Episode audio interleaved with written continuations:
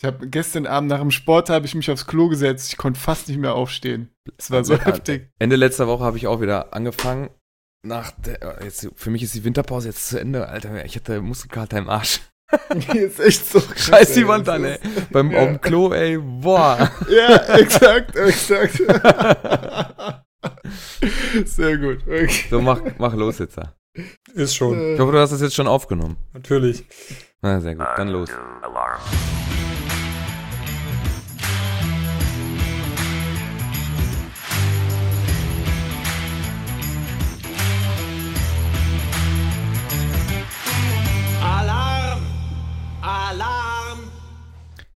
Herzlich willkommen zur 25. Ausgabe des 8 Uhr Alarm Fantasy Football Podcasts. Mit mir dabei heute der Sepp.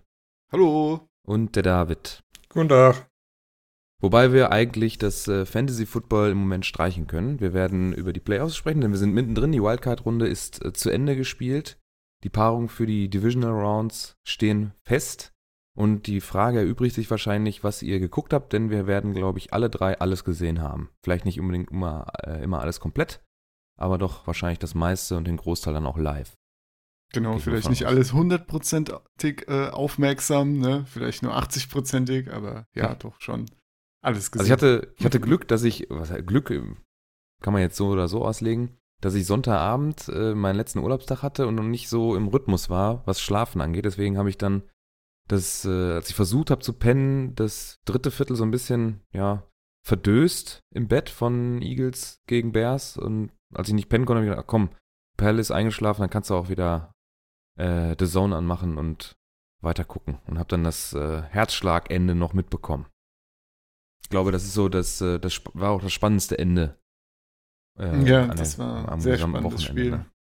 Auch wenn es nur 15-16 ausgegangen ist, fand ich, das war ja, gut.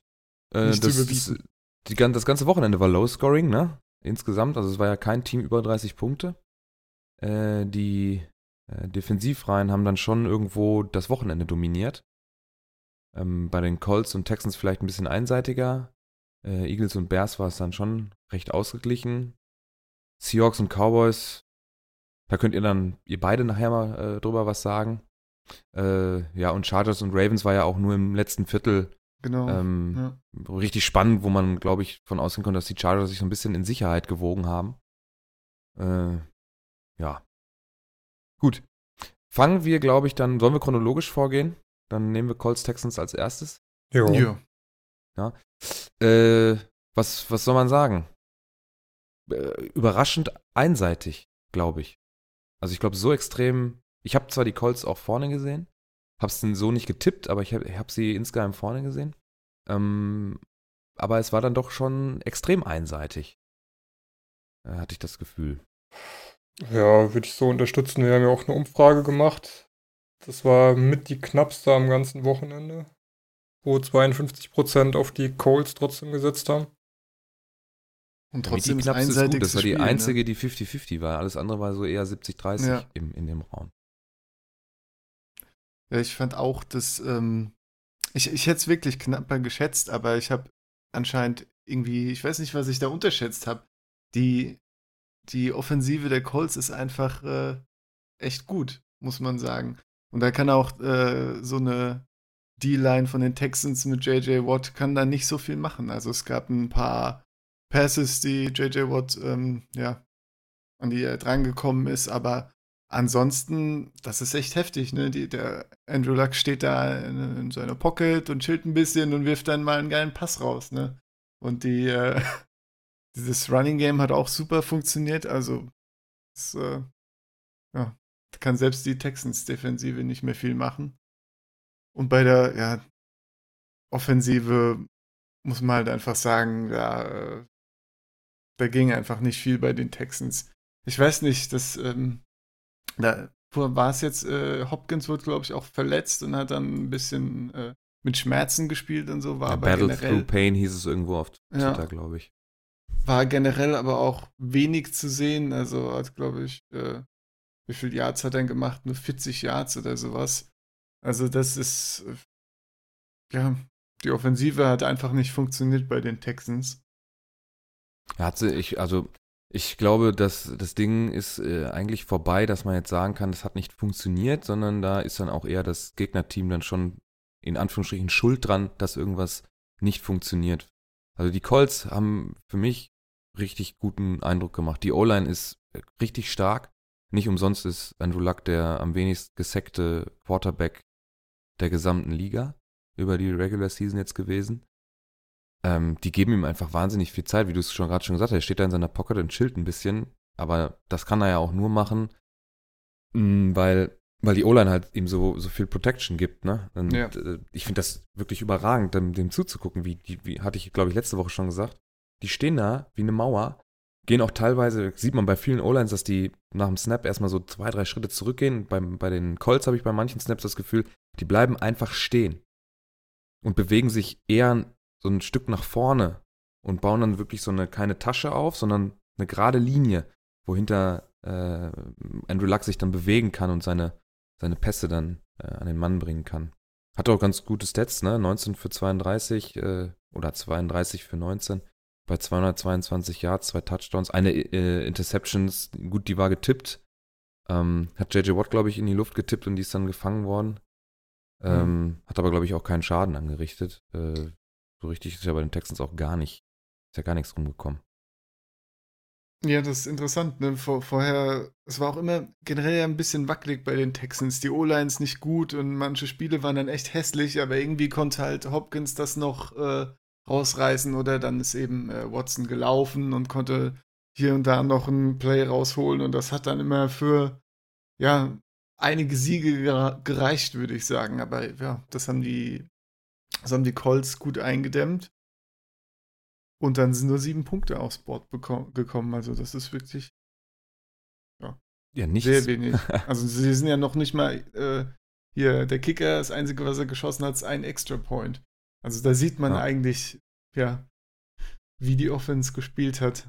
Ja, da sind immer sehr schnell vom Feld gegangen. Ne? Das war ja, ja, im Prinzip durch die ganze erste Halbzeit äh, war es ja so, dass sie immer sehr, sehr schnell wieder unten waren und die Colts das Spiel von Anfang bis Ende durchkontrolliert haben und das eigentlich so mit der ungefährdetste Sieg ähm, des ganzen Wochenendes war. Deswegen können wir das, glaube ich, auch schnell abhaken. Ähm, Fixpunkte bleiben, glaube ich, stehen. O-Line der Colts ist wahnsinnig stark. Ähm, da wird auch die Chiefs, die sehr viel Probleme haben, an Andrew Luck ranzukommen.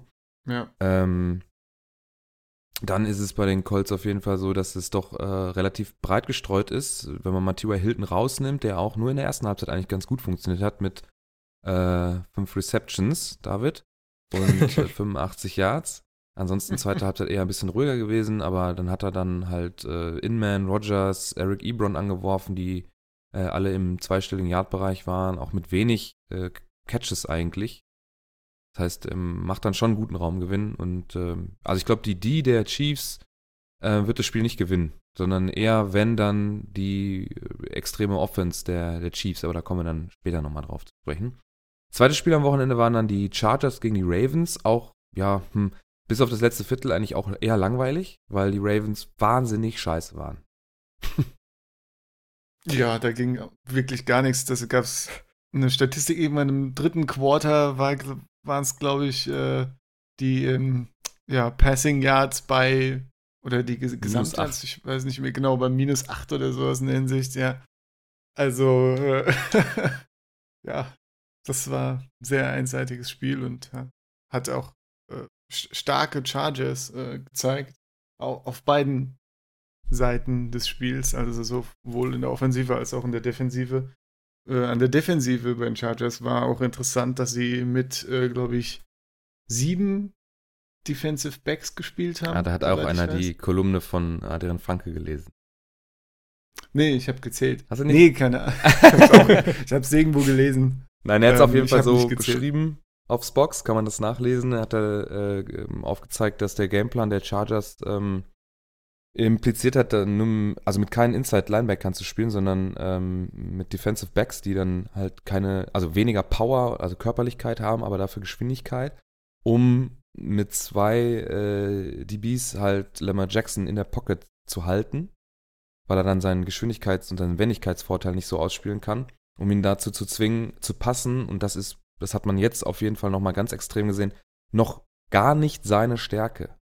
So wie das im Moment aussieht, wird es das auch nie werden. Er muss aber extrem daran arbeiten, dass das besser wird. Sonst, ähm, ja, wird es schwierig für die Ravens, glaube ich, über die nächsten Jahre, wenn man jetzt sagt, äh, Joe Flacco wird weggetradet, wenn sie ihn loswerden und äh, Lamar Jackson soll das Team übernehmen und er äh, kriegt keinen vernünftigen Wurfarm. Und äh, ja, dann wird es schwierig, glaube ich, oder David?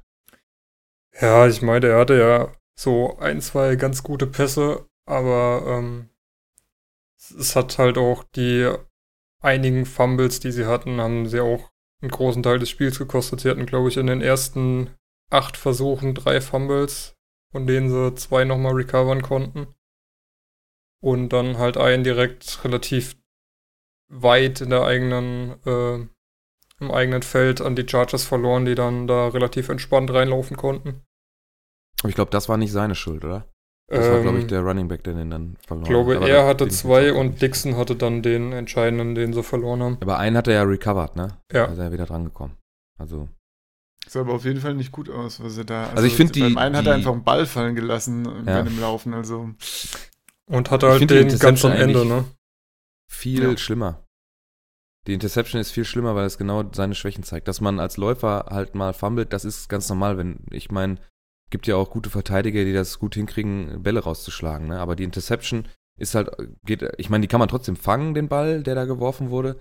Aber ähm, wenn man sich anguckt, wie hoch der wieder geworfen ist, dass es dann gleich wieder schwieriger für den Receiver wird, den Ball äh, zu kontrollieren. Und ja, dann wird er nur von den Fingerstip äh, Fingerspitzen so getippt und bleibt in der Luft. Verteidiger ist da, Interception, ciao.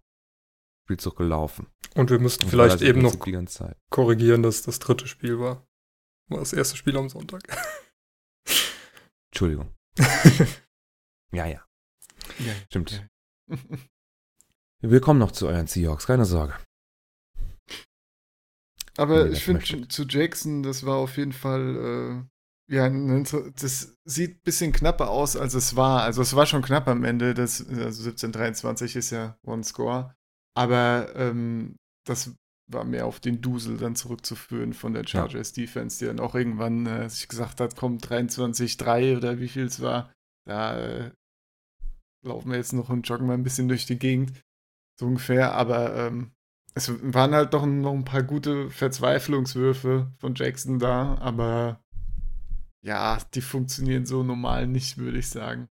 Das äh, muss man vielleicht halt noch mal ein bisschen reingeduselt könnten auch nochmal auf den zweiten Touchdown von Crabtree eingehen, den sie ja ähm, gechallenged haben, der halt auch echt knapp war, wo er aus der Endzone rausfällt und ihn quasi noch auf der Linie dann in den Händen hält. Also hätten sie den nicht mehr challengen können, weil sie schon die ganzen ähm, Timeouts genommen hätten, dann wäre das auch weitaus äh, wäre es nicht so knapp gewesen, sie hätten noch keine Chance mehr gehabt. Ja. So, ja. Ist ein dankbares ja, gut, Ergebnis. wird dann am Ende gefummelt und. Ja. ja. Also es ist ein dankbares Ergebnis für die Ravens. Auf der anderen Seite muss man halt auch sagen, dass die Coaches dran, äh, dran festgehalten haben, mit Jackson zu gehen und nicht irgendwann Flecko reingeschmissen haben. Ich glaube, das hätte Jackson dann durchaus auch rächen können und weiß nicht, ob das für seine weitere Karriere so optimal gewesen wäre. Also es liegt ja auch nicht nur an ihm. Nee, also. Dass die Ravens da relativ chancenlos waren. Das, die O-Line hat ihnen halt auch nicht geholfen. Ja. Also wenn man einen Rookie-Quarterback hat, dann muss man ihm mehr Zeit geben. Gerade in den Playoffs. Ähm, wer weiß, wie es gelaufen wäre, wenn er mal äh, mehr als zwei Sekunden gehabt hätte. Ich glaube, im Schnitt kommt das hin, dass er nicht mehr Zeit hatte als zwei pro, pro Snap äh, um was zu machen. Hier und da wird es mal Ausreißer gegeben haben, aber im Großteil äh, hat er wenig Zeit gehabt und ich glaube, so ein Rookie-Quarterback, der jetzt eh nicht für seine Passfähigkeiten äh, bekannt ist, wenn man dem mehr Zeit gibt, dass er sich vernünftig setteln kann und dann, ich meine, er hat ja auch im letzten Viertel den einen oder anderen guten Pass geworfen. Ähm, wie gesagt, für mich darauf zurückzuführen, dass die Chargers auch ein bisschen zurückgefahren haben, haben nicht mehr so Vollgas gegeben, glaube ich. Wirkte zumindest so ein bisschen so. Und äh, ja. Muss man gucken, ne? Also, wie gesagt, Lamar Jackson muss zwingend in der Offseason an seinem Arm arbeiten, an seiner äh, Accuracy, dass er nicht andauernd zu hoch, zu niedrig oder sonst wohin wirft. Ganz wichtig, glaube ich, für den jungen Kerl. Dann kann aber aus ihm was werden, weil er, der, der läuft wie ein Hase. Das ist schon, kann man kaum, auf dem offenen Feld ist er, glaube ich, schwer zu tackeln. Ja, hat man ja auch gesehen, ähm, bei dem Pass, der dann ähm, über den Verteidiger geworfen wurde, was er da für Cuts gelaufen hat, um die anstürmenden Defender noch auf Abstand zu halten, damit er den Ball überhaupt noch los wird. Also wenn er laufen kann und sich dadurch Zeit verschaffen kann, dann ist er, glaube ich, einer der besten Quarterbacks. Ja, ich meine, das aber nur, die Defense Moment. ein komplett außergewöhnliches Grundkonzept da umgesetzt stopp, hat. Stopp, stopp, stopp. Also stopp, beim, stopp, Zeit, stopp. beim Zeiterlaufen ist er einer der besten okay. Quarterbacks. Sepp nochmal das Grundkonzept der Chargers. Ja, ich meine, der, der, Fakt, dass die Chargers ein komplett neues Konzept, was sonst quasi keiner spielt in der NFL, für das Spiel äh, genommen haben, zeigt ja, wie gefährlich sie Jackson einschätzen und wie viel, äh, ja, wie viel Schaden er da mit seinem Run anrichtet. Ja. Äh, wurde dann auch bemängelt, dass man, oder von, also Adrian Frank hat es in seiner Kolumne auch speziell nochmal angesprochen, warum dann die Ravens Offense nicht versucht hat, mehr über die Tight Ends zu gehen äh, die dann normalerweise auch ein bisschen kräftiger sind als so ein äh, vorgezogener Defensive Back, ähm, um da einfach mit, mit, ja, mit Kraft und Power äh, versuchen, sich die, den Raum zu holen. Hat man nicht gemacht. Mm. Und deswegen sind dann die Ravens auch folgerichtig, also, obwohl wir jetzt hier so ein bisschen äh, das ein bisschen knapp reden. Es war insgesamt dann doch recht deutlich und die Chargers sind zu Recht äh, in die Divisional Round gegen die Patriots dann eingezogen. Das muss man schon dann konsternieren. Jo. So. Seahawks, Cowboys. Und bitte. Willst du oder soll ich? Hau rein. ähm, ein Spiel, wo man sagen muss, dass das Ergebnis, was jetzt am Ende da steht, ja, irgendwie relativ knapp ist, obwohl es sich teilweise echt angefühlt hat, als wäre es für die Seahawks noch schlimmer. Man ist quasi drei Viertel in eine Wand reingelaufen, die die ähm, Cowboys dahingestellt haben, hat nur aufs Laufspiel gesetzt. War immer wieder das Gleiche, was man versucht hat. War so ausrechenbar wie am Anfang der Saison, wo man das Gleiche probiert hat. Und ja, die Cowboys haben sich nur hinstellen müssen, den Lauf verteidigen müssen und dann darauf hoffen, dass der lange Pass in die Tiefe dann eben nicht ankommt und ja, damit war es für sie eigentlich schon äh, relativ easy, das Ganze Dafür zu verteidigen. Dafür war es sehr knapp. Dafür war es ja, dann doch ich meine, äh, 24, 22 ziemlich knapp. Seahawks haben auch geführt teilweise, also, aber das lag halt nicht an der Seahawks Offense, das lag halt daran, dass die Cowboys halt auch jetzt nicht die beste Offense haben einfach. Eben, ja. Und die Seahawks Defense okay ist. Und ja, aber es war halt einfach ein echt schmerzhaftes Spiel, also ich glaube, ähm, es waren irgendwie bei den Runs durchschnittlich 2 Yards oder 2,1 oder so, ja. Und bei den Pässen 8 Yards im Durchschnitt ungefähr und äh, es wurden zu 65% Runs gecallt. Ja. Und da ich, fragst ganz dich halt, kurze Statistik. was ist das für ein Quatsch? Ja. Chris Carson, 13 Carries, 20 Yards. Ja. Das ist ja schrecklich. Ja, das Kannst ist so bleiben lassen. Ja. äh, der erste, das erste Quarter übrigens, Field Goal für die Cowboys. Punt, Punt, Punt, Punt, Punt. Quarterende.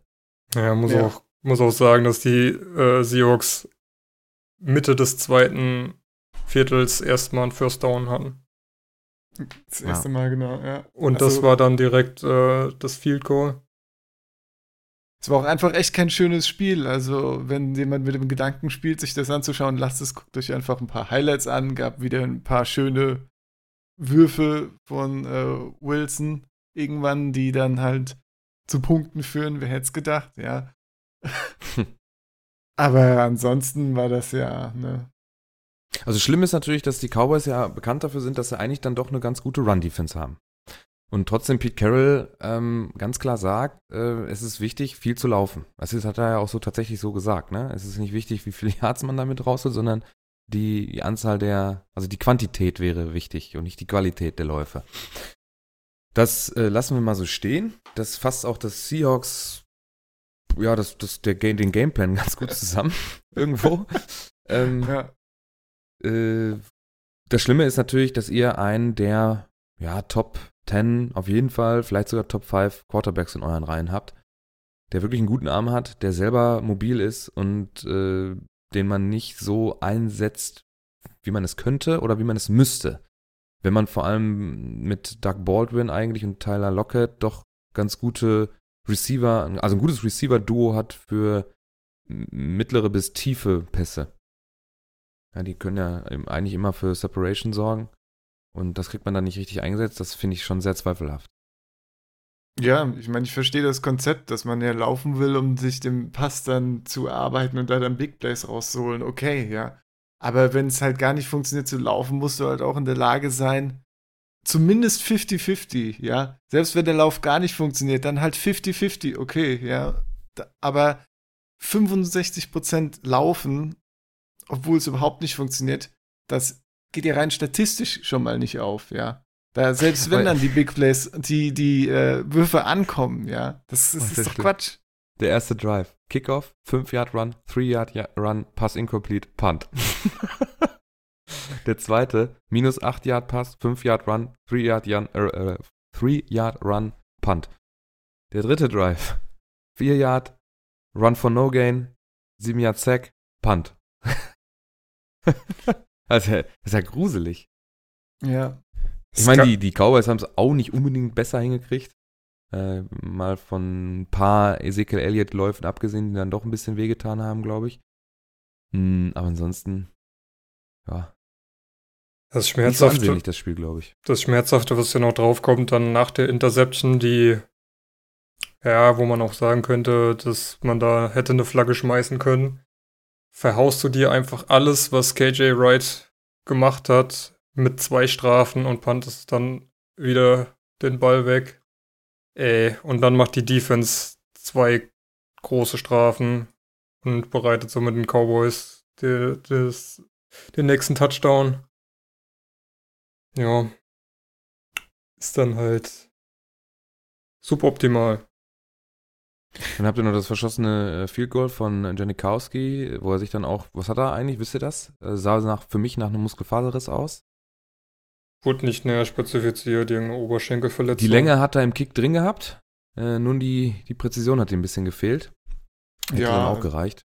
Wie viele Yards waren das? 58? 63 oder so? Ne? Oder so? 53, nee, glaube ich. Sind, glaube ich, dann noch für 5 Yards und dann. Mist, Field Goal. Steht's denn? Hier steht's nicht drin. Ne, im, im, im Scoring Drive steht's nicht drin hier bei der NFL. Ja, irgendwie über ja. 50 auf jeden Fall. Ja. Ach genau, ich glaube 58 und er hat in seiner Karriere schon so und so viel, ich glaube 50, über 50 Yard Field Goals geschossen. Das haben sie dann bei CBS oder wo das auch immer lief, dann nochmal eingeblendet. Äh, ich dachte so, ja, warum nicht? Kann man nochmal versuchen. Der alte Mann, der hatte auf jeden Fall die Ruhe, dachte ich. Und dann, aber die hatte die Ruhe im Oberschenkel nicht. Ja. Das tat dann weh. Und dann musstet ihr euren, was ist das, euer Panther oder wer hat das dann, äh, das Kicking dann übernommen?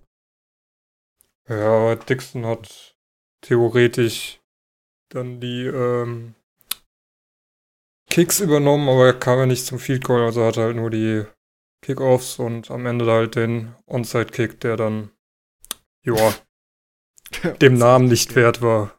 Wobei man aber auch sagen ja. muss, ich glaube, es ist, es ist diese Saison sowieso unglaublich schwierig, ja, einen Onside-Kick zu recovern, dass sich ja die O-Line äh, oder die Line des kickenden Teams sich nicht mehr bewegen darf und nur noch der Kicker.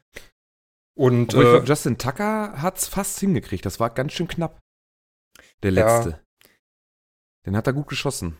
Also mit der Seite so, den Ball, der Ball hat nur einen ungünstigen Bounce genommen, der, der rollte dann quasi wie ein Fußball, genau gerade immer in derselben Richtung. Und dann ganz am Ende macht er einen Sprung hoch, ein bisschen zu spät, da ist dann der Chargers Defender noch drangekommen, hat den dann ja, secured und hat sich auf den Bogen geschmissen, dann war das Spiel durch. Aber äh, insgesamt hast du natürlich absolut recht, einen Onside-Kick zu recovern für das Team, was kickt, das ist wahnsinnig schwer geworden seit also, dieser Saison. Na, letzte Season waren es, glaube ich, irgendwie 23, 24 Prozent sowas und äh, diese Season durch die Regeländerungen eben im einstelligen Bereich. Haben wir überhaupt? Ich, kenn- ich habe Ich gar das keinen waren mitbekommen. 8% oder so. Ähm, tja, es gab eins in der Regular Season von den Panthers, wo der Kicker dann den Onside-Kick recovered hat, was natürlich auch, glaube eins mit der einfachsten, ähm, also die einfachste Option ist, weil er sich eben halt bewegen darf.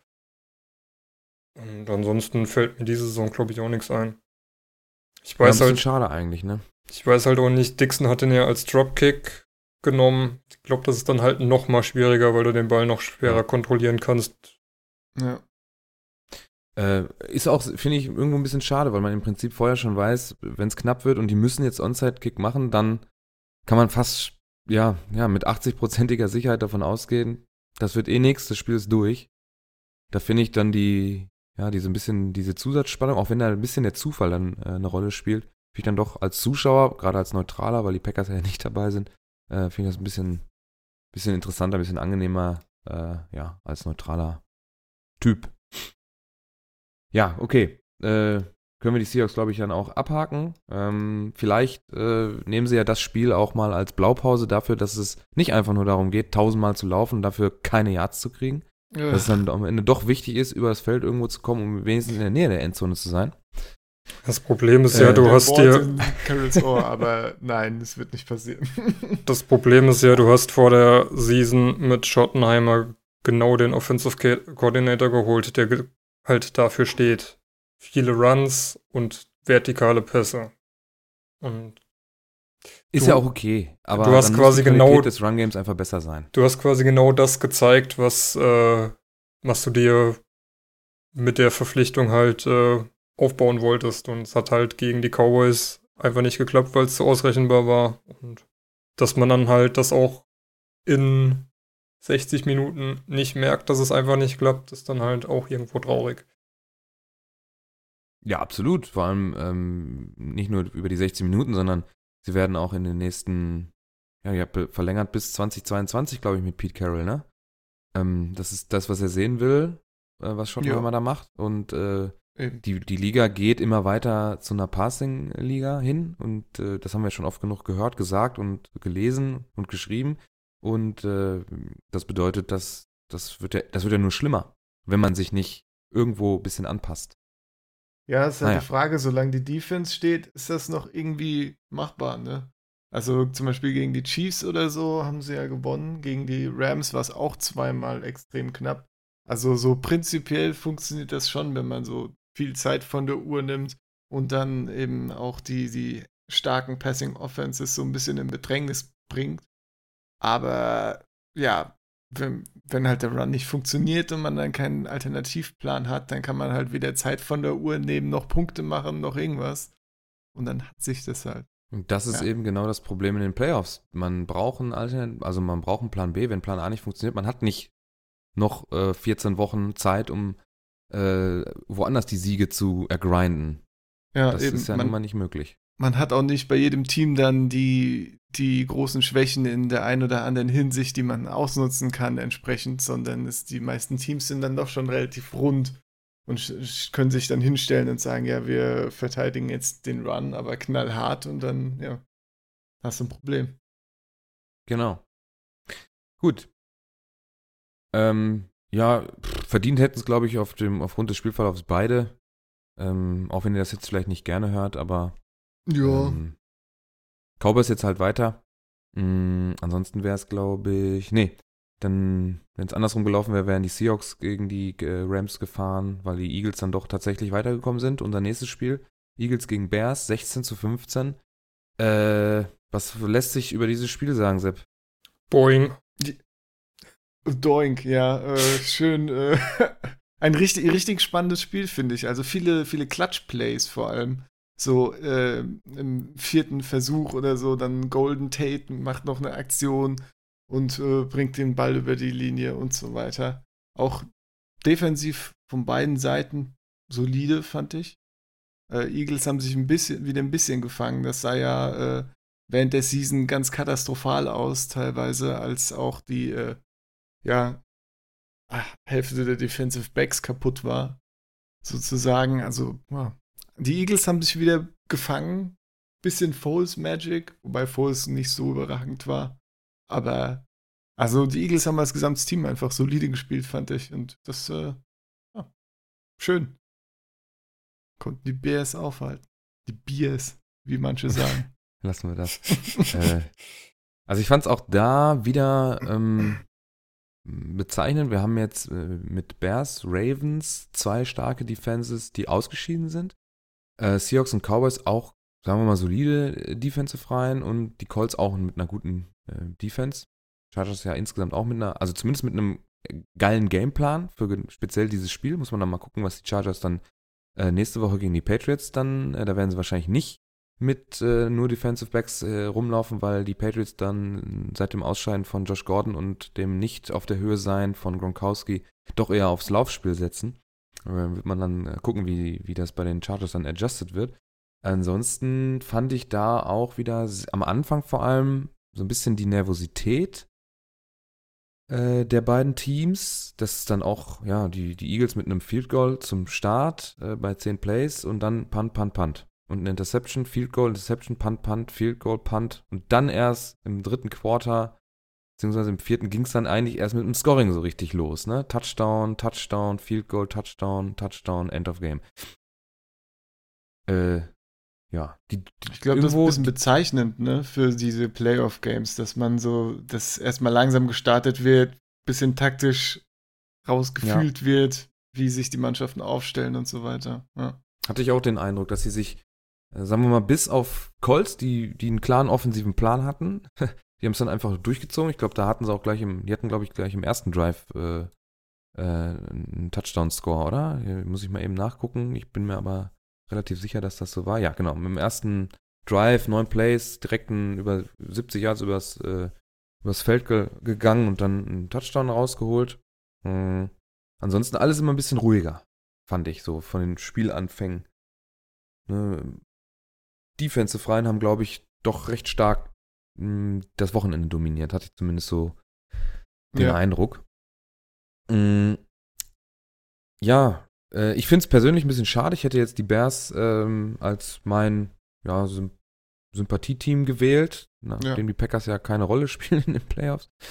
Ähm, finde ich echt ein bisschen schade, weil mir die Spielweise da wirklich gut, äh, gut gefällt. Vor allem, wo ich jetzt das ganze, die ganze Saison über ein bisschen über das äh, Defensive Tackling gemeckert habe in der ganzen Liga, ähm, wo man bei den Bears das fast gar nicht sieht, dass man so ein Open Field Tackle nicht richtig gemacht wird oder einfach nur irgendwo hingeflogen wird, weil man hofft, noch irgendwie an den Fuß zu kommen und so. Das ist alles grundsolides Tackling. Das gefällt mir da als, als Zuschauer dann wirklich gut, wenn man auf Defense steht. Gab es auch ein paar Meckereien oder Fragen. Wir haben uns ein bisschen im Hashtag äh, The Zone Original getummelt, um da ein paar Fragen zu beantworten. Und äh, haben sich auch viele aufgeregt, dass es doch eher langweilig ist. Äh, Gerade bei dem Ravens-Spiel, wo die, die Chargers die halt mit einem wirklich exquisit guten Plan äh, der Ravens Offense gegenübergetreten sind und Lamar Jackson einfach aus dem Spiel genommen haben. Wenn man das dann nicht weiß, was da gemacht wird oder was da genau passiert, und das fällt einem vielleicht auch nicht unbedingt jetzt, als äh, wenn ich im zweiten Jahr jetzt Football gucke, dann sofort auf, dass die Chargers so einen tollen, wirklich guten Gameplan hatten. Ja, kommt natürlich auch darauf an, wie es aussieht, ne? Wenn man die, mit der Offense die ganze Zeit einfach gegen eine Wand rennt und keine Yards macht, dann ist das auch nicht besonders spannend. Aber du bist ja jetzt von den Seahawks. das, war jetzt nur ein Beispiel, ja. Das war jetzt ein Beispiel. Aber wenn du dann halt wie Jackson da eben dann auch rumrennst und dann siehst, wie sich die Defense da ordnet und dann kommen Fumbles dazu und so weiter, das ist dann, das äh, macht dann auf jeden Fall Spaß. Ja. Du hast äh, gerade schon angesprochen, Foles Magic war es jetzt nicht unbedingt. Er hat ja auch zwei Interceptions geworfen. Aber ich weiß jetzt nicht, wer der Verteidiger war, der bei dem letzten Field Goal. Äh, Im Prinzip haben es ja die, die Bears noch gut, gut gemacht. Die hatten eine Minute irgendwas auf der Uhr, kriegen den Ball, ähm, haben einen guten Return, ähm, haben noch ein bisschen Raumgewinn, bis auf, glaube 38, 35 Yards oder so sind es dann gekommen. Äh, und dann wird der Kicker geeist.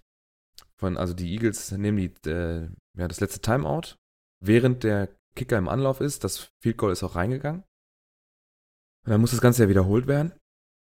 Und was passiert? David, sag es nochmal. Doing. Pfosten, Latte, raus. Ganz bitter, weil in, ich habe jetzt schon ein paar Videos gesehen und GIF-Bilder, wo man erkennen kann, dass der da noch ganz, ganz leicht getippt war. Ja. Der Ball. Wurde auch offiziell geändert, äh, der, äh, für die Statistik, dass der Tipp Ball getippt Goal? wurde. Ja. Ja, also ich glaube, das ist auch ganz wichtig für den, äh, für den Kicker der Bears. Piki, Pe Pecky oder wie heißt er? Mr. Parky. Parky. Ja, ähm, ich glaube, der hat ganz, ganz schlecht geschlafen. Wenn überhaupt. Das ist möglich. in ja. der Nacht. Weil ich glaube, in einem, in, im, im Live-Speed hat man es ja gar nicht gesehen und er wird es auch nicht gemerkt haben. Und das könnte vielleicht so ein bisschen seine, seine Seele ein bisschen beruhigen, wenn man dann sieht, ah, da steht Field Goal ist blockt, das stimmt ja jetzt nicht ganz, aber ähm, von äh, Hester äh, würde ihn das vielleicht ein bisschen beruhigen, dass er nicht ganz alleine schuld ist am Ausscheiden der Bears. Ja, vor allem, er hat, glaube ich, in den Interviews danach auch immer gesagt, ja, äh, er weiß auch nicht, er dachte eigentlich, er hätte den Ball gut getroffen, ja.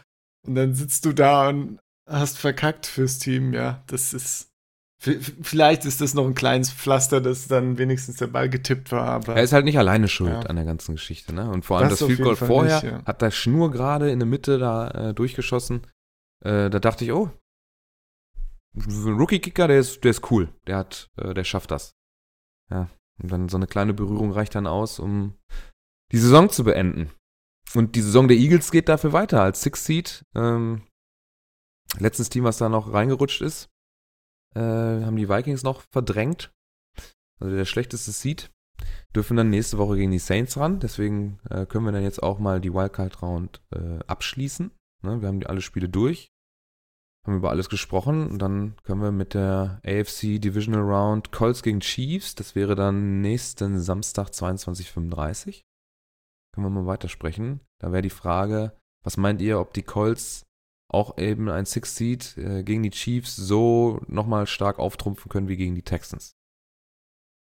Ja, würde ich auf jeden Fall sagen. Also, es gab ja eben auch das Seahawks-Chiefs-Spiel und da hat man eigentlich schon gesehen, dass wenn man so ein paar Offensive Players der Chiefs rausnimmt und das auch schafft und dann, ähm, ja, auch äh, Holmes ein bisschen unter Druck setzt und selbst keine Turnovers produziert, was glaube ich für die Colts auch kein Problem ist, dann äh, kann man die Defense, äh, äh, die Offense der Chiefs so weit eindämmen, dass man dann äh, ja, auf jeden Fall eine Chance hat.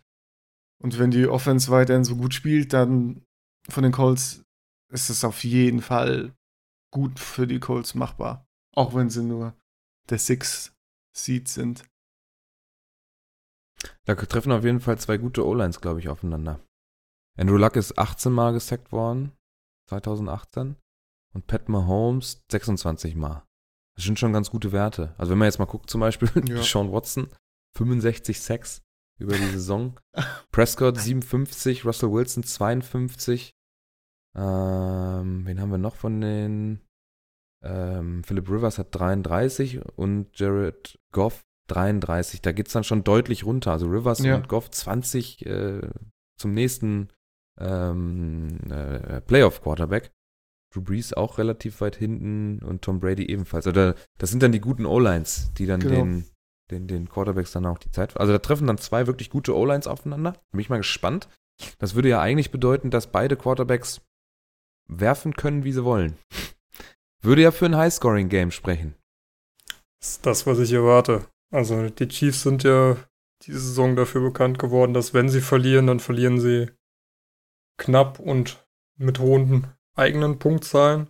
Ich glaube, das war, als sie gegen die Saints verloren haben, haben sie kein Spiel verloren, wo sie weniger als 40 Punkte oder so gescored hatten. Also Krass.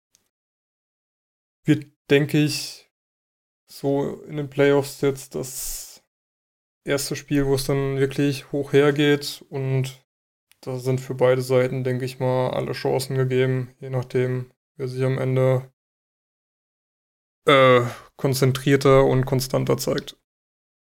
Ja, ich sag mal, wenn die Colts die Chiefs bei 30 Punkten halten, ist es auf jeden Fall gut machbar. Also, das sehe ich schon.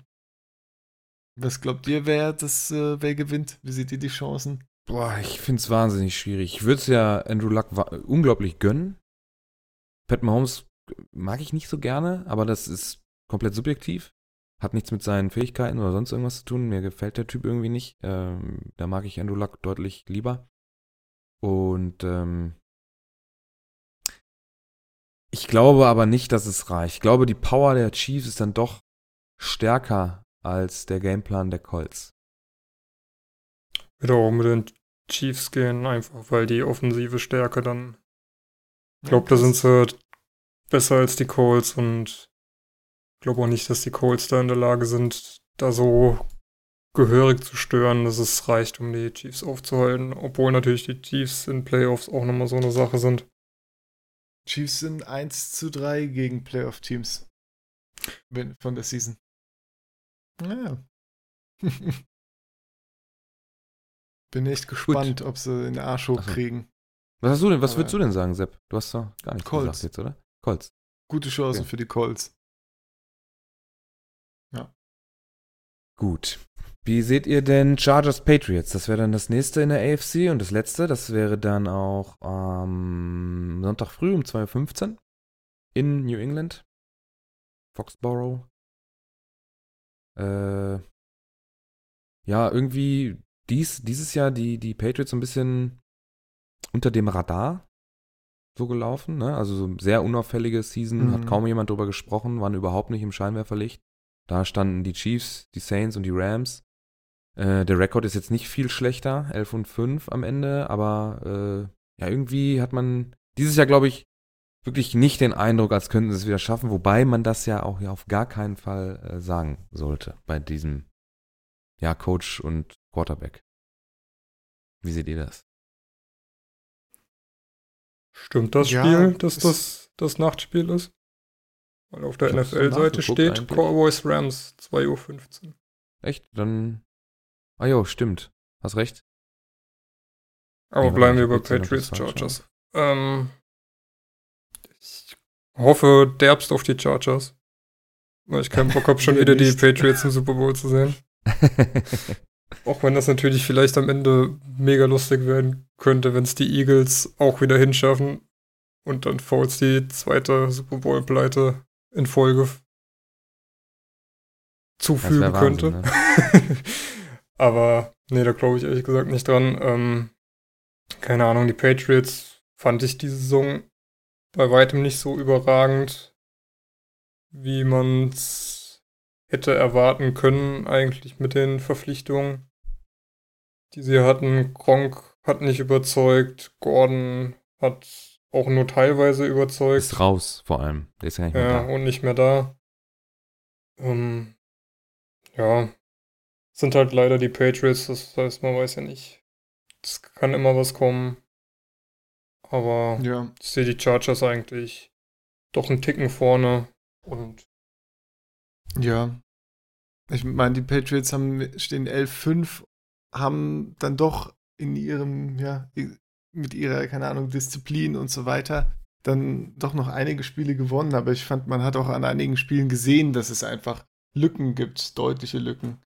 Wie wir jetzt ja auch schon gesagt haben, gerade Receiver und sowas. Dafür sind, kommen jetzt ja, sind ja die ganzen Running Backs wieder zurückgekommen. Sonny Michel ist wieder am Start. Rex, ist, Rex Burkhardt hat ganz okay ausgesehen. Also sie haben irgendwie fünf Running Backs, aber nichts an Receivern. Also, ja. Ich weiß nicht, es ist, es ist echt schwierig. Also das Team kann sich auf jeden Fall irgendwie da durchkämpfen, würde ich sagen. Aber von, von der Tiefe, von, äh, ja, von dem gesamten Team her sind auf jeden Fall die Chargers runter, würde ich sagen. Aber die Chargers haben es auch geschafft, ein paar Spiele dämlich zu verkacken, die Season. Hm. Und haben auch mit Verletzungen teilweise zu kämpfen gehabt. Also, ja, echt spannendes Spiel, denke ich. Vor allem, weil, ähm, bin ich sehr gespannt drauf, weil ähm, Tom Brady seine Würfe auch sehr extrem verteilt, weil er es auch machen muss. Keine Frage. Ja. Er hatte nicht so den krassen Wide Receiver, beispielsweise aus dem letzten Regular Season Spiel gegen die Jets. Wahrscheinlich auch kein Gradmesser, aber mal hier kurz die Stats der Receiver. Edelman äh, 5 für 69 Yards, Chris Hogan 6 für 64 Yards, James White 4 für 39, Philip Dorsett 5 für 34, Gronkowski 2 für 24. Nehmen wir die Reception, Receptions vorneweg. Äh, vier Touchdowns übers Passing Game. Ähm, auch gute äh, Completion Rate. 24 für 33, 250 Yards, vier Touchdowns. Macht er gut. Ähm, ich glaube, Bill Belichick und Tom Brady sind sich bewusst darüber, dass sie nicht den Receiver haben, der jetzt irgendwie Angst äh, ausstrahlt oder äh, Angst verbreitet, besser. ähm, aber sind dann doch in der Lage, ihren Gameplan so anzupassen, ähm, dass das nicht so extrem ins Gewicht fällt. In der Regular Season. Wir wissen noch nicht, wie die Patriots dieses Jahr in den, in den äh, Playoffs aussehen, aber man sollte immer vorsichtig sein. Dieses Duo ist gefährlich. Zu jeder Zeit. Vor allem, glaube ich, wenn man nicht mit denen rechnet. Ja, du weißt nie, wen sie noch auspacken, wer dann plötzlich ja. kommt und die Big Plays macht oder aus dem Schatten springt und äh, für Brady die Bälle fängt. Ne? Das ist halt, Eben. Äh, weiß nicht, vor zwei Jahren war es, glaube ich, Hogan, der jo. ähm, eingesprungen ist und äh, das Ding an sich gerissen hat. Ist halt immer echt schwer.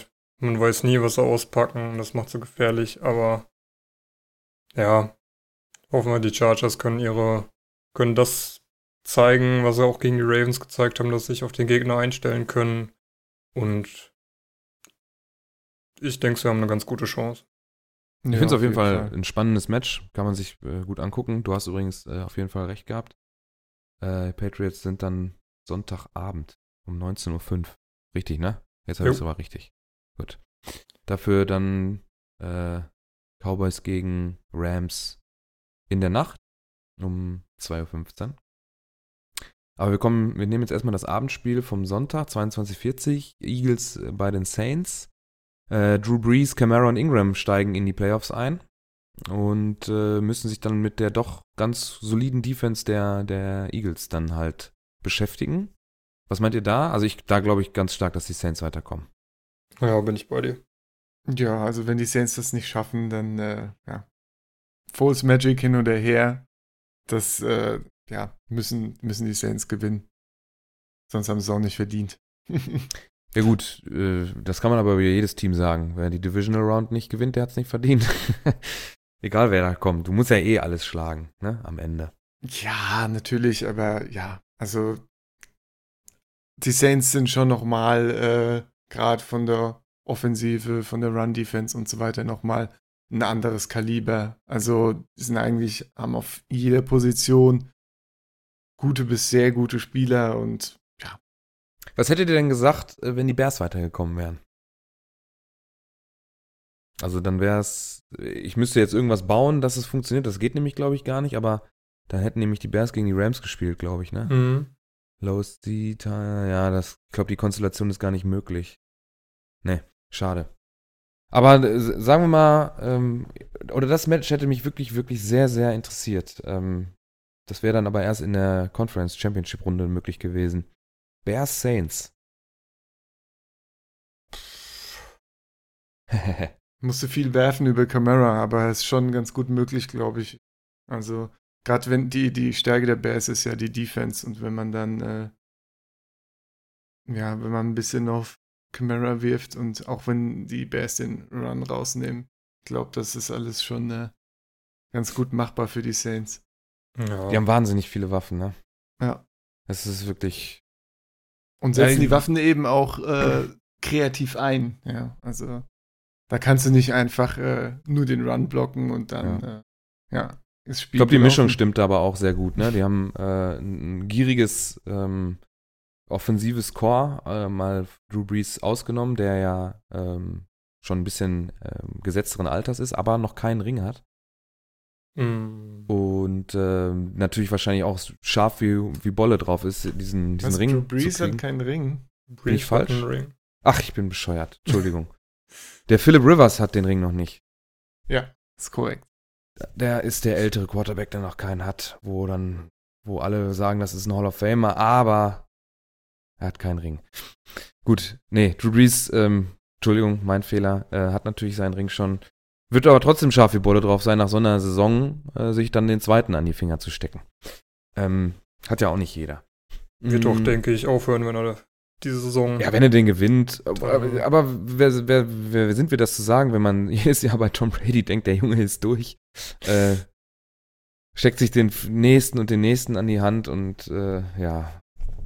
Ich wäre mir nicht so sicher, weil äh, Drew Brees auch in seinem hohen Alter noch sehr fit aussieht, auch vom Bewegungsablauf her. Ja. Ich finde, da sieht ähm, Tom Brady deutlich schlechter aus. Der sieht Wird ja auch nicht aus zu oft gesackt, ne? Von daher. wie- Tom Brady jetzt auch nicht unbedingt, ne? Ja, klar. Das stimmt. Aber er ist, Tom Brady ist auch noch, wie viele? Zwei, drei Jahre älter nochmal. Ja, Ja. Gut, also ich wie gesagt, ich finde, dass Drew Brees athletischer aussieht und beweglicher aussieht als Tom Brady. Selbst Das wenn Drew definitiv. Brees jetzt noch zwei Jahre älter wäre, wäre das immer noch ein Unterschied. Ja. Und wir haben uns schon genug drüber lustig gemacht, wie der, wenn er da über seine, ja, wenn man das Lauf nennen kann. Okay. ja. äh, ja, also das wird nicht seine, damit wird er nicht die Spiele gewinnen, äh, Tom Brady. Drew Brees schon eher, der sieht besser aus. Philip Rivers sah auch ganz toll aus, wie er seinen First Down äh, ganz ungläubig da angezeigt hat, als er dann doch mal Mhm. gelaufen ist. Ist ja auch nicht der Riesenläufer. Er sagt ja selber, er läuft ja. dann, wenn eher weg, als dass er gezielt läuft. Ja, ähm, ein Quarterback, der auch nicht unbedingt fürs Laufen bekannt ist, ist Jared Goff. Da kommen wir dann zum letzten Spiel der Divisional Round. Das wären dann die Cowboys bei den Rams. Der letzte, das letzte Team, was dann frisch in die Playoffs einsteigt. Ähm, ja, quasi eine Bye-Week hatte. Was heißt quasi? Die heißt so. äh, was glaubt ihr, sind Sean McVay und seine Rams in der Lage zu leisten gegen die Cowboys? Hm. Ja, ist schwierig, weil die Rams haben ohne einen guten Gurley teilweise nicht so gut ausgesehen. Also wenn die äh, Cowboys es da schaffen, Gurley ordentlich einzuschränken oder eben so viel zu verhindern, dran zu hindern, zu laufen, dass dann zu viel über den Pass gehen muss, dann haben die Cowboys da, denke ich, eine Chance. Sie sind auf jeden Fall das bisschen, bisschen rundere Team inzwischen. Ich glaube es ja kaum zu sagen, aber äh, das ist. Aber ja, die Rams gehen da als Favoriten rein, auf jeden Fall. Glaube, der, Vor Offense muss erstmal Ja. aufgehalten werden. ich glaub, der Vorteil bei den Rams ist das, was man auch die Saison immer wieder gehört hat von den Kommentatoren im USTV. Sehr viele Plays sehen bei den Rams einfach komplett gleich aus. Also vom, von der Aufstellung der Offense entwickeln sich ähm, verschiedene Plays, die so nicht ablesbar sind. Und das macht sie, denke ich, doch nicht so ausrechenbar. Und da haben sie mit ihrem Run-Game auf jeden Fall bessere Chancen gegen die Cowboys als die Seahawks. Und wenn Gurley wieder fit ist, ich war ja jetzt die letzten drei Wochen nicht da in der Regular Season und keine Ahnung, was da so abging. Hat noch keine Zeit, das nachzuholen. Aber wenn Gurley an das anschließen kann, was äh, er vorher so gezeigt hat, dann sind die Rams da, glaube ich, doch großer Favorit. Also Gurley Ja. war diese Woche So. noch ein paar Mal auf dem Injury Report. Ist jetzt aktuell questionable. Ja, aber das wird er sich nicht nehmen lassen zu spielen, aber er glaube, trainiert das- hat er nicht so viel. das Q können wir ganz deutlich streichen. Das auf jeden Äh. Fall, aber es kann natürlich sein, dass es so ein bisschen wie bei Gordon ist. Ne? Der spielt dann, dann ist er wieder, hat er wieder was im Knie, geht er wieder raus und dann kommt er irgendwie wieder rein. Also, ja. Einen Einfluss wird das vielleicht schon haben dann. Vor allem, wenn man bedenkt, dass die Cowboys dann doch eine ganz gute Run-Defense haben. Ob sie Ja. dann gut genug ist, um die Rams zu stoppen, beziehungsweise Todd Gurley zu stoppen, äh, das müssen wir uns dann am, äh, äh, bip, bip, bip, am Sonntag oder in der Nacht von Samstag auf Sonntag angucken. Und wird sich dann herausstellen, ob das funktioniert oder nicht. Ähm, eine bittere Geschichte noch, eine Verletzung, die, wer es gesehen hat, ich glaube, ihr wisst schon, wovon ich spreche. Wer es nicht Ähm, gesehen hat, guckt sich am besten nicht an. Ja, also wer, wer, wer so solchen Videos nicht so, also wer einen schwachen Magen hat, sagen wir es mal so, der sollte sich das wirklich nicht angucken. Das sah echt mies aus. Alan Hearns hat sich bei, ja, es war ähm, Yards After Catch, glaube ich, ne, die er gemacht hat. Ähm, Ja. ja, boah, also das Wadenbein gebrochen und den Knöchel ausgerenkt. Er lag dann auf dem Bauch und sein rechter Fuß hat aber in die andere Richtung gezeigt, also nach oben. Das fasst dann, das ist die Verletzung. ja, ihr hört Ey, es äh, ich Ich hab habe das Bild im Kopf. Ja, das ist ganz schlimm, ey. Das, das ist eigentlich so ein, kennt ihr dieses Säulenbild? Wenn man das oben zuhält, sind es drei Säulen unten. Wenn man es unten zuhält, sind es da zwei Säulen oben. So, so eine optische Täuschung. Wenn man das Bild bei ihm so, dann weiß man nicht, wie rum er liegt. Das sieht richtig, richtig mies aus. Also das sieht richtig scheiße aus. Aber, Ja. also in der ganzen, in dem ganzen Mist ist dann noch eine, eine positive Nachricht. Da hat man sich schon gefragt, ob der überhaupt mal wieder spielen kann. Und wenn er denn zurückkommt, wann? Also, mm, ja, er hat ja frisch, war ja recht frisch bei den Cowboys, glaube ich. Ähm, und äh, musste auch eine Träne verdrücken ähm, auf der Bahre. Äh, auch eine gute ähm, Geste von den Seahawks, also beide Teams waren dann auf dem Feld und haben sich von ihm verabschiedet, als er dann mit diesem kleinen Notarztwagen da rausgefahren wurde. Äh, und mh, er soll wohl bis zum August, also bis zu den Training Camps, dann wohl wieder fit sein, wenn es keine Komplikationen gibt. Was das bedeutet, ähm, haben wir bei Alex äh, Smith gesehen, bei den von den Redskins. Da hat's, ist es ja zu Komplikationen bekommen mit dem Beinbruch. Also es ist, er ist noch nicht aus dem Gröbsten raus, aber es sieht wohl ganz gut aus. ist halt echt Jo. ein bitterer Zeitpunkt, wenn du dir jetzt so eine schwere Ja. Verletzung zuziehst, weil du bist jetzt quasi die ganze Offseason erstmal am Arsch und dann geht's direkt wieder los. Und dann hast du auf jeden Fall erstmal Trainingsrückstand. Definitiv. ja, und direkt am Anfang der Playoffs halt, ne? Das ist, Ja. Ja, und die Cowboys sind auch noch weitergekommen. Das heißt, es fehlt ihnen ein Spieler. Also für beide Seiten relativ mh, bescheiden gelaufen. Was das, also was der, geg- den, der gegenseitige Nutzen ist. Ähm, ja. Äh, an dieser Stelle auf jeden Fall all, alles Gute an Alan Hearns, haben wir auch schon über Twitter äh, ausgerichtet. Ich hoffe, ähm, ihm geht's bald wieder besser, dass er dann auch irgendwann uns wieder mit, mit Football beglücken kann. Äh, ansonsten, ja, Janikowski, wie gesagt, äh, hat hinten an der Oberschenkelmuskulatur was gehabt. Äh, er kann sich jetzt in Ruhe auskurieren, der sitzt auf der Couch. Ähm, Cole Beasley hat sich da auch, das sah auch nicht schön aus. Der ist da, der ist auch ein Defender auf den Knöchel gefallen. Der hat aber wohl nichts gehabt. Das würde, ich würde mal tippen auf eine Bänderdehnung, aber nichts, was man nicht mit Schmerzmitteln wieder still äh, machen kann. Und das war es eigentlich bei den gröbsten Verletzungen, glaube ich, die jetzt irgendwie Impact hätten. Ne? Der Rest ist alles so sauber rausgekommen. Ja, Melvin Gordon noch, der sah nach seinem Zusammenprall da mit dem Knie auch nicht ganz rund aus. Wobei ich da auch, wenn er schon zu Ende spielt, ist es ja eine Sache, da sagen ja die, die Ärzte an der Seitenlinie, kannst du weiterspielen? Also, die, oder die geben dir den Hinweis, du kannst weiterspielen, es wird nicht schlimmer. Es, es sei denn, du kommst nicht durch die, mit den Schmerzen klar. Und da er weitergespielt hat, ähm, gehe ich mal davon aus, dass er auch jetzt am Wochenende gegen die Patriots auf dem Feld stehen wird. Ähm, aber nach dem, nachdem er in der Kabine war und wieder drauf war, sah das auch nicht so rund aus. Hat er auch noch ein, zwei Mal gehumpelt. Golden Tate Ja. wird, glaube ich, auch ganz gut überfahren bei dem einen Play, aber hat dann ja auch zum Ende, da war er wieder drin auf jeden Fall. Ähm, ja. Der Golden Ansonsten Tate, der Matchwinner eigentlich bei den Eagles, ne? Wir Ja. haben ja auch unter den, ähm, in, in der Regular Season mal drüber gesprochen, dass das ja nicht so ganz super geil funktioniert hat, dieser Trade. Aber jetzt so zum Ende hin, wenn es wichtig ist, dann, dann ist er da und äh, bringt die Plays auf das Feld, die die Eagles von ihm haben wollten. Er macht halt ein bisschen das, was er bei den Lions auch gemacht hat, ne? Diese die harten Catches machen und dann noch ein paar Yards rausholen. Das ist so sein Metier und das ja, haben die Eagles auf jeden Fall gebraucht in dem Match. Ja, das brauchen sie definitiv. Genau. So, dann haben wir die Wildcard Round zu. Wir haben über unsere Abstimmungen gesprochen auf Twitter. Das werden wir auch jetzt bei den nächsten äh, vier Matches wieder machen. Der Max kümmert sich da immer sehr gerne drum. Äh, wir haben die Divisional Round so ein bisschen vorausgeschaut. Wir haben unsere Tipps abgegeben. Ich glaube, der, äh, wir müssen unsere Tipps auch nochmal aktualisieren. ein paar Teams ja auch rausgeflogen sind. Und dann wird uns äh, Jakob auf Twitter auch nochmal die Bilder äh, nochmal zeigen. Und dann freuen wir uns auf das kommende Wochenende. Wir haben jetzt auch schon wieder eine Stunde rum. Ich denke, Folge 25 können wir damit dicht machen. Wildcard Round ist zu Ende. Ähm, wir hören uns nächste Woche wieder. Dann mit den Ergebnissen aus der Divisional Round. Und mir bleibt nichts anderes zu sagen als Hallo Malte. Äh, viel Spaß bei unseren Social Media Kanälen. Ja, liebe Freunde, die Fantasy-Saison ist vorbei. Die Football-Saison geht erst richtig los. Das heißt, behaltet unsere Kanäle auf jeden Fall im Auge, wenn ihr Spaß an Football habt, wenn ihr heiß auf die Playoffs seid.